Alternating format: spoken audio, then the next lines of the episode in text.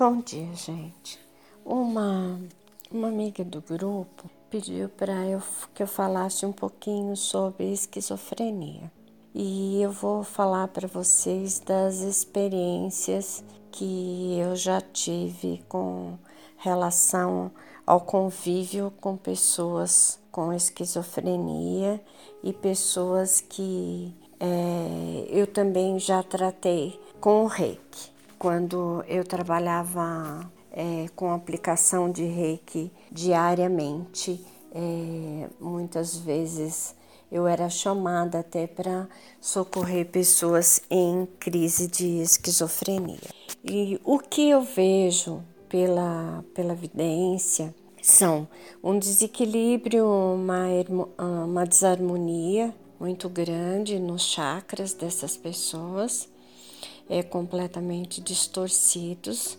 É, eu vejo na parte energética é, muitos sinais de assédio, desequilíbrio é, através de, de assédio. Muitas vezes nos lugares que eu estava, essas pessoas, no momento que eu estava, esses assédios ficavam do lado de fora dos ambientes, não entravam, e mesmo assim a gente trabalhava com o desligamento deles. Mas é, o que eu vi são algumas pessoas com compromisso com a mediunidade mal usada ou não trabalhada ou não equilibrada é, compromissos familiares é, de outras vidas, momentos que essa pessoa prejudicou é, pessoas ou todas as pessoas ou algumas pessoas dessas famílias onde elas vivem. É, também algumas outras situações eu vi pessoas que se desequilibraram com explosões de guerra é, muito próximas a explosões de guerra ou viveram torturas na guerra. Então, assim, é muito individual e muito para cada pessoa uma situação, mas não se pode espiritualmente definir como uma única causa para a esquizofrenia.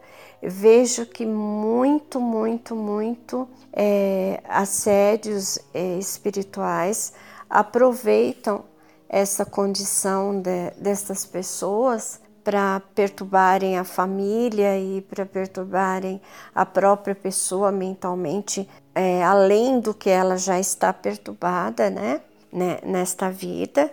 Mas também vejo é, muito amparo espiritual para essas pessoas. Muitos é, amigos espirituais trainees que vêm assistir, vêm com os mentores espirituais dessas pessoas, acompanhar, anotar, estudar as situações, né? E elas precisam muito de ajuda, tem muita sequência de Grabovoi para desequilíbrio mental e energético que pode ser usada, que ameniza muito, ajuda muito. É, passes e vibrações para essas pessoas é, ajuda muito também. É, como é muito difícil através de conversas, porque muitas vezes, cada vez que, que a pessoa conversa sobre as situações que ela está vivendo, ela nem está falando ela mesma, são assédios espirituais que estão é, falando através dela. É, muitas vezes isso inicia com a bipolaridade, né? Mas são muitas as causas que, que, se, que eu tenho visto, né, para a esquizofrenia. É, cientificamente, é, alguns problemas cerebrais são, são apontados, né? Mas espiritualmente é muito além disto e para cada pessoa é uma situação, tá bom?